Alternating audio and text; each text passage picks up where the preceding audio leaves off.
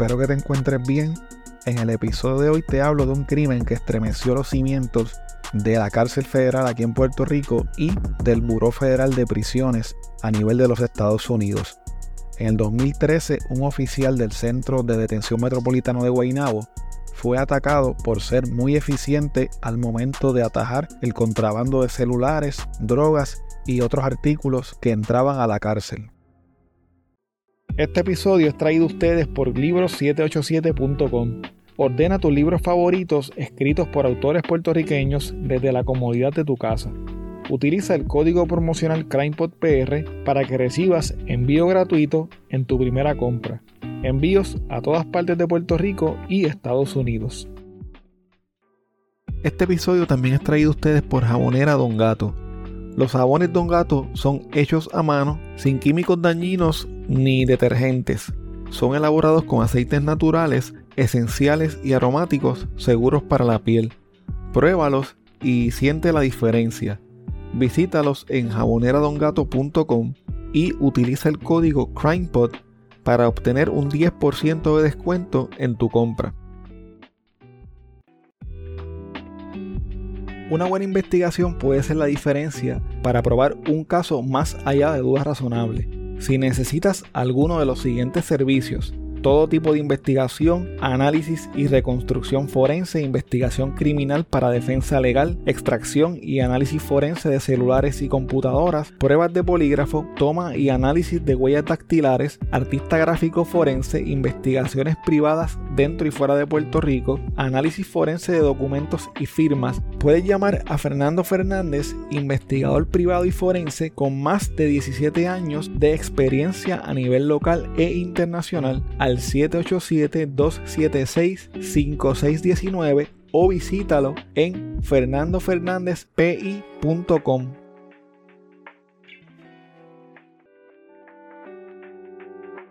¿Estás buscando información sobre carros híbridos o eléctricos de la línea BMW?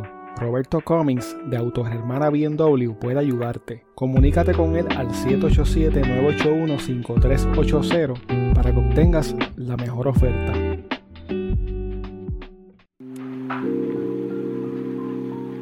Fingerprint Puerto Rico es una compañía con más de 18 años de experiencia que se dedica, entre otras cosas, a la toma de huellas dactilares para servicios de background check para trabajos a nivel de Puerto Rico y de Estados Unidos. Para solicitar sus servicios, visita fingerprintpuertorico.com o llama al 939 314 9132. ¿Te gustaría probar los snacks más deliciosos y sorprendentes del mundo? Nova Monchis tiene una amplia variedad de monchis exóticos de diferentes países. Nova Monchis te ofrece una experiencia gastronómica única y divertida y son los pioneros en traer estos productos a Puerto Rico. Visita Nova Monchis en Facebook e Instagram o llámalos al 939-228-5445 para que hagas tu orden hoy mismo. El contrabando en las cárceles de Puerto Rico siempre ha sido un negocio muy lucrativo y tentador. Familiares y amigos de los reos, guardias penales y todo tipo de empleados de las cárceles han participado del negocio del contrabando de todo tipo de artículos. En el siglo XXI, uno de los artículos más solicitados en las cárceles de Puerto Rico son los teléfonos celulares. Gracias a los celulares, los líderes de organizaciones criminales tienen la capacidad de seguir manejando sus negocios de forma remota.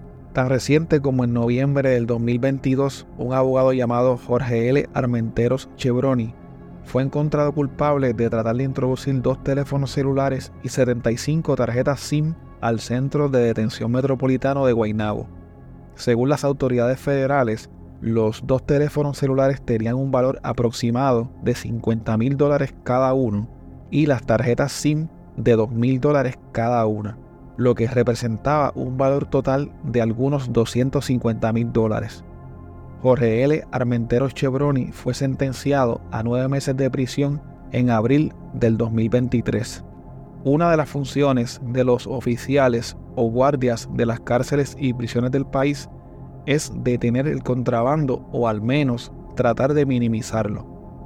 uno de los oficiales más eficientes que tenía el Centro Metropolitano de Detención de Guaynabo, comúnmente conocido como la cárcel federal, era el teniente Osvaldo Alvarati Casañas. El teniente Alvarati era natural del pueblo de Florida, tenía 39 años, estaba casado y tenía tres niñas pequeñas. Trabajaba en la rama investigativa de la cárcel federal, específicamente combatiendo el tráfico de drogas, celulares y todo tipo de contrabando ilegal. Luego de convertirse en agente federal, Alvarati fundó una compañía privada de investigación y seguridad. El 26 de febrero del 2013, el teniente Alvarati salió de su turno de trabajo en la cárcel federal. Como a eso de las 11 y 30 de la noche, mientras iba conduciendo en su auto un Hyundai Veloster color blanco, comenzó a ser acechado por un auto de cuatro puertas color negro con tintes oscuros. En este auto había varios sicarios que comenzaron a dispararle al teniente Alvarati desde que pasó por el peaje de Bucaran. Alvarati siguió su marcha tratando de escapar de los guerrilleros, sin embargo, cerca de la salida del centro comercial Río Hondo en Bayamón, no pudo continuar la marcha. El agente Alvarati murió luego de recibir más de 20 disparos. El teniente Alvarati fue velado en la funeraria de Manuel del pueblo de Florida, bajo estrictas medidas de seguridad. Varios de sus compañeros de trabajo, incluyendo el alcaide del Centro Metropolitano de Detención Federal en Guaynabo, asistieron a su funeral. El 22 de marzo del 2013, la procesión fúnebre salió de la funeraria Manuel hasta el cementerio municipal de Florida. Detrás del coche fúnebre los seguían sus familiares y amigos, patrullas de la policía, vehículos del Departamento de Prisiones y varias guaguas negras con agentes federales. Hasta el cementerio llegaron cientos de amigos, familiares, compañeros de la policía y de la cárcel federal para darle el último adiós. Inmediatamente luego del asesinato del teniente Alvarati, el FBI en Puerto Rico y el negociado federal de prisiones comenzaron a investigar todos los posibles ángulos con relación a este suceso. El FBI envió agentes a la casa de la familia de Alvarati para brindarles asistencia y para obtener alguna información que pudiera ser útil para la investigación del crimen. En una conferencia de prensa, el agente especial a cargo de la División de San Juan del FBI indicó que sus agentes estaban verificando las cámaras de seguridad del área en donde ocurrieron los hechos y que estaban entrevistando a posibles testigos. El agente Cases aseguró que el FBI estaba haciendo todo lo posible para poder identificar y localizar a los responsables del asesinato del teniente Alvarati. Mis agentes no van a descansar hasta que obtengan la información necesaria para arrestar a los responsables de este vil asesinato. No vamos a tolerar que ningún oficial del orden público sea asesinado en medio de una autopista y vamos a encontrar a los responsables. Temprano en la investigación se supo que el teniente Alvarati había recibido varias amenazas de muerte de parte de algunos confinados.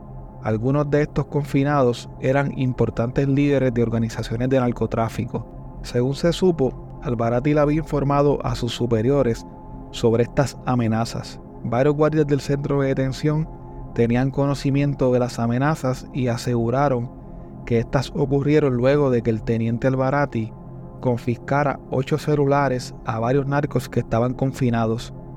Los confinados habían pagado unos 40 mil dólares por los celulares y luego de la redada quedaron prácticamente incomunicados con el exterior, lo que les impedía controlar sus negocios en la calle. A partir de ese momento el FBI comenzó a enfocarse en el ángulo de que la muerte se había tratado de una venganza.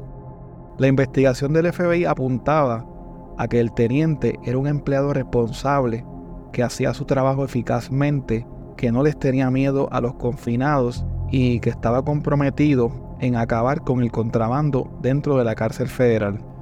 Los sospechosos principales identificados por el FBI preliminarmente fueron Oscar Martínez de 39 años, mejor conocido como Cali, quien era un notorio narco de la perla que había sido arrestado el 4 de enero del 2012 en Maracaibo, Venezuela, en donde vivía con su esposa y dos hijos.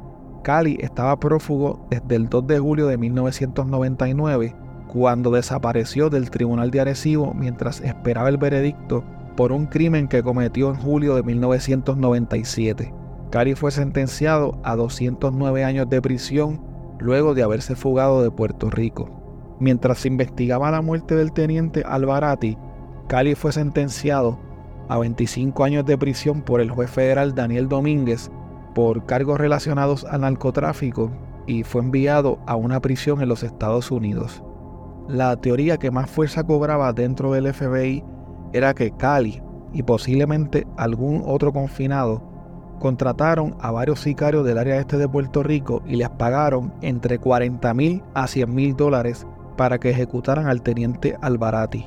El 8 de marzo del 2013, el negociado federal de prisiones realizó un mega operativo con sobre 300 agentes federales que ocuparon el Centro Metropolitano de Detención en Guaynabo. El propósito principal del operativo era incrementar la presión sobre los confinados para que hablaran y dijeran quiénes fueron los responsables de ordenar la ejecución del teniente Alvarati.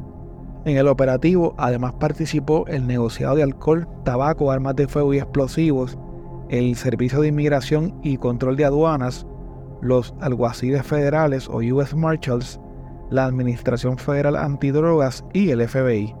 Los confinados fueron sorprendidos por un mar de agentes federales quienes lograron confiscar celulares, cargadores, drogas y armas blancas.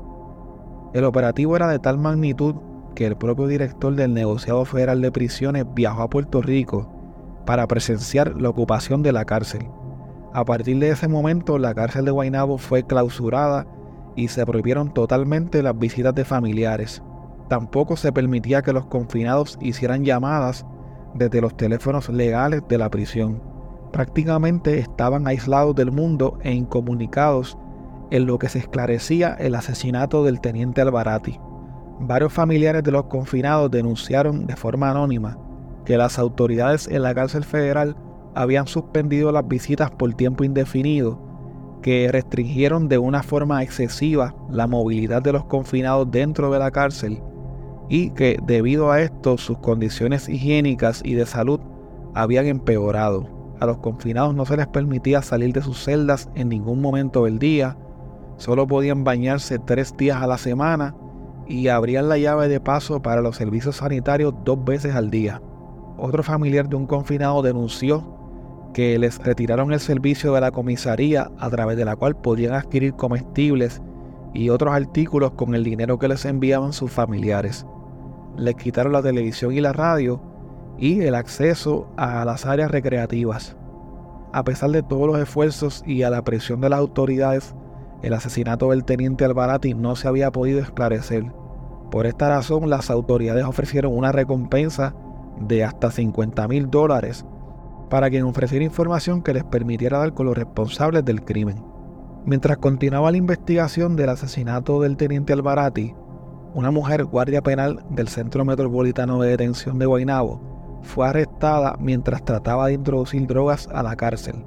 Se supo que la mujer tenía una relación muy cercana con algunos narcotraficantes convictos. El FBI encontró en la memoria de su celular fotos de ella junto a varios de los confinados y se alegaba que tuvo relaciones con un confinado. Aunque no se logró establecer ninguna relación, el FBI llegó a investigar si ella tuvo algo que ver o tenía algún conocimiento sobre la muerte del teniente Alvarati. Finalmente, la oficial se declaró culpable y fue condenada a cumplir entre un año y año y medio de prisión. En marzo del 2013, mientras la cárcel se encontraba en lockdown, hubo confinados que taparon las duchas y los lavamanos para inundar las celdas, provocando a su vez que la administración de la cárcel tomara medidas más extremas. Además, se registraron varios tiroteos desde la calle hacia algunas de las paredes de la cárcel. El 7 de abril, en un momento dado, cuando a los confinados se les dio dos horas para que salieran de sus celdas, hubo un incidente en el que mataron a otro confinado llamado Glaston Smith, de 51 años. Luego de ser atacado, Glaston Smith le dijo a un oficial de custodia que había sido apuñalado, por lo que fue llevado hasta el centro médico de Río Piedras, donde murió horas más tarde. Casi dos años pasaron hasta que en enero del 2015 se reportó que nueve personas habían sido acusadas por el asesinato del teniente Osvaldo Alvarati Casañas.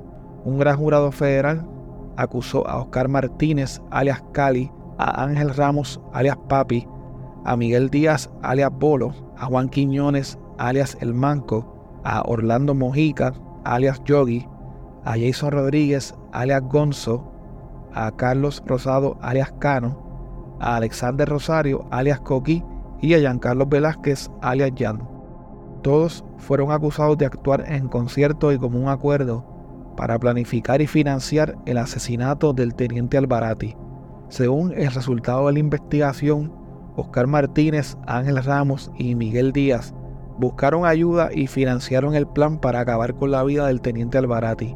Como parte del plan consiguieron que Jason Rodríguez, Carlos Rosado y Alexander Rosario obtuvieran un carro, cuatro pistolas Glock .40 automáticas y un teléfono celular para que pudieran cometer el crimen.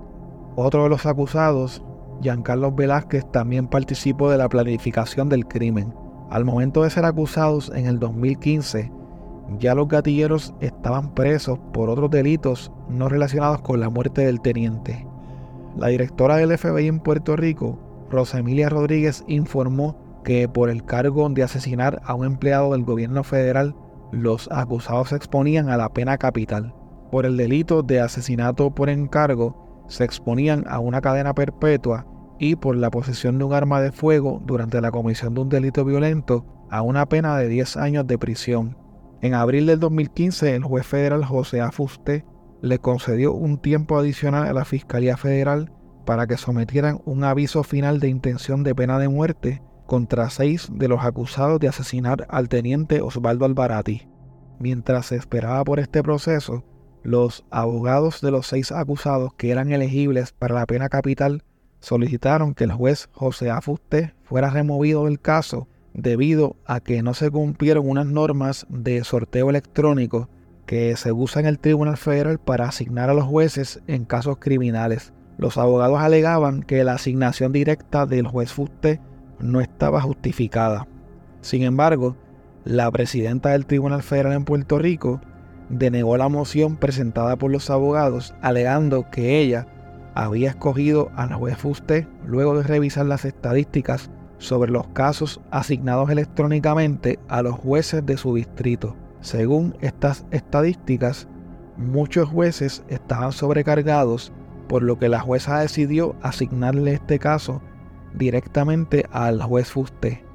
Al final de todo, el caso no se certificó como uno de pena de muerte.